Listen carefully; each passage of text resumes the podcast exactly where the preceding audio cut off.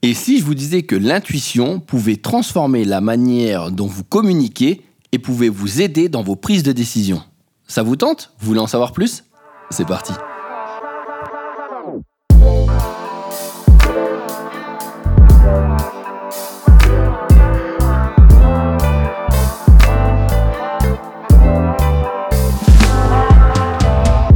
Ça vous est déjà arrivé d'avoir une solution et de ne pas savoir comment vous l'aviez trouvée?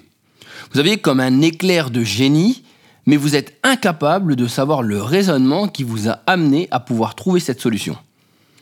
Certains appellent ça du génie, moi j'appelle ça de l'intuition. D'ailleurs, par rapport à ça, j'ai lu un bouquin ce week-end qui a suscité mon intérêt et qui, je pense, suscitera le vôtre. C'était Le pouvoir de l'intuition de Malcolm Gladwell.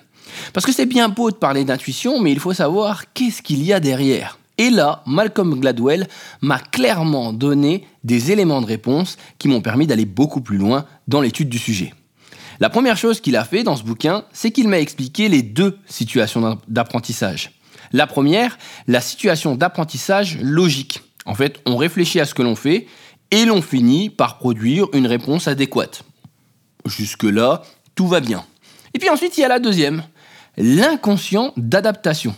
En fait, il opère entièrement à la surface de la conscience et transmet des messages par des canaux indirects. En fait, le cerveau tire des conclusions sans vraiment en informer son possesseur. Ça vous parle, hein? En fait, le cerveau, il réfléchit pas. Il donne directement une conclusion, une sorte de prise de décision instantanée.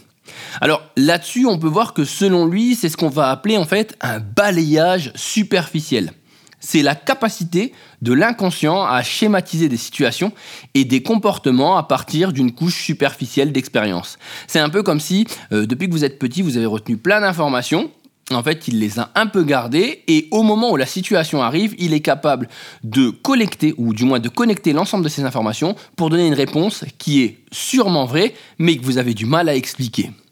Alors, c'était hyper intéressant lorsqu'il expliquait ça dans le bouquin parce qu'il donne énormément d'exemples pour appuyer euh, ce, processus. Et puis surtout, il va nous amener aussi aux limites euh, de l'intuition. C'est-à-dire qu'il nous parle d'une erreur qui s'appelle l'erreur Warren-Harding, c'est-à-dire un test d'association d'idées implicites.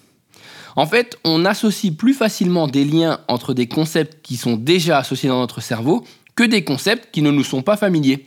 Et là, c'était assez drôle parce qu'il donnait à l'intérieur l'exemple en fait euh, du secteur automobile et de la vision en fait des clients par les vendeurs. Avec d'un côté, euh, si on mettait les mots euh, poire et de l'autre côté euh, client intéressant, et si vous mettiez poire, femme et minorité, directement les mots allaient ensemble. C'était vraiment, vraiment, vraiment pertinent dans le sens où en fait on se rend compte que souvent, et c'est ça qui est compliqué pour nous, c'est qu'on a depuis notre enfance des associations d'idées qui font qu'on est capable rapidement d'avoir des sortes de préjugés ou d'idées préconçues qui vont parfois être intéressantes, mais comme dans le cas du secteur automobile, peuvent être gênantes pour la suite.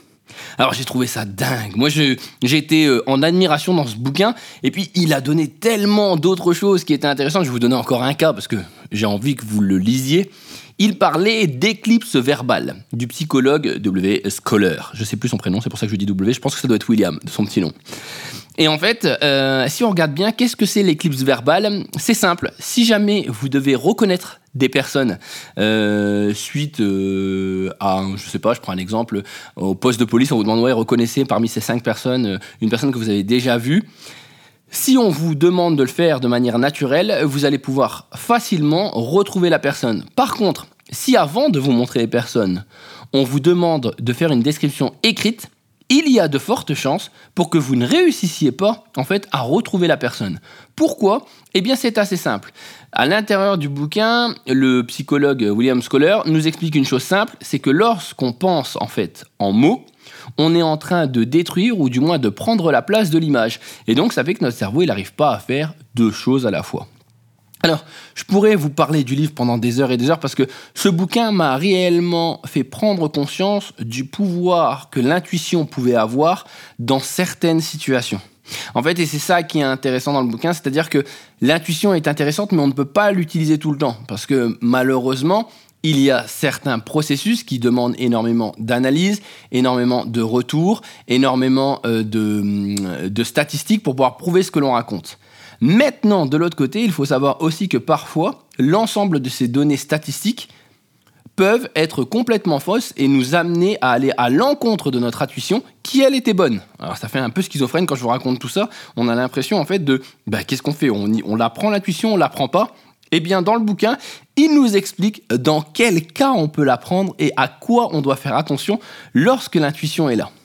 Alors, j'ai adoré, je dois vous le dire, franchement, ce bouquin est une véritable révélation pour moi. En plus, à la fin, il parlait d'un sujet qui était énormément intéressant, que l'on appelle la synergologie. Alors, je ne sais pas s'il y en a qui connaissent, c'est en fait l'étude des micro-mouvements pour comprendre en fait ce que disent les gens par rapport à leur, euh, à leur langage non verbal, c'est-à-dire tous les petits gestes, vous savez, votre sourcil qui se lève, votre narine qui se dilate, votre bouche ou votre rectus que vous pouvez avoir lorsque vous faites un sourire, votre zygomatique qui va se mettre en route.